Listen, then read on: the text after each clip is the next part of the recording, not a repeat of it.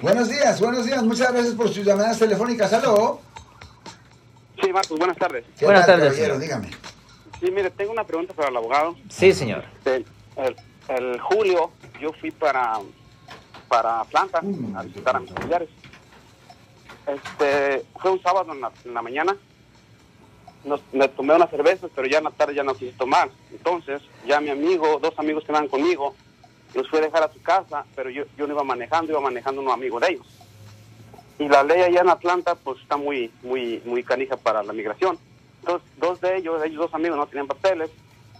Entonces tuvimos un accidente, me chocaron a mí mi camioneta y para, para que no tuvieran problemas, entre comillas, digamos, pues yo dije que yo andaba manejando, Ok. ¿verdad? Entonces, pues me, me arrestaron y me llevaron a, a- a- a la cárcel por un día. Sí. Al otro día salí, pero hasta la fecha no, no he recibido nada. Yo les hablé a la corte de Atlanta, ¿cómo va? Porque qué, qué, qué, qué- sigue después. Pero hasta la fecha no, no me han resuelto nada, ni me han dicho nada. Este, como ya pasó julio, a la fecha ya casi es un año. Después de un año, tengo entendido que ya no pueden hacer nada sobre, sobre el caso.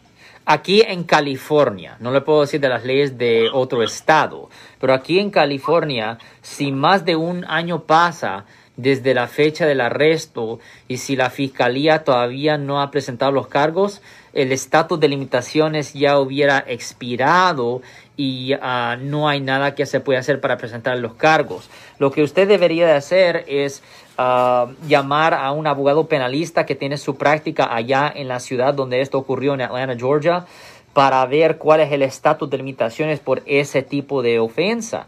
Y si el estatus de limitaciones también es de un año, como es aquí en el estado de California, pues ya fuera muy tarde para que la fiscalía le presentara los cargos y usted está perfectamente bien, es como que si nada pasó. ok, bueno.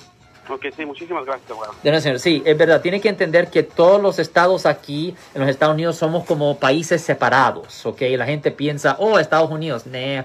Estados Unidos es como 50 países separados que todos estamos ah, unidos bajo un federalismo.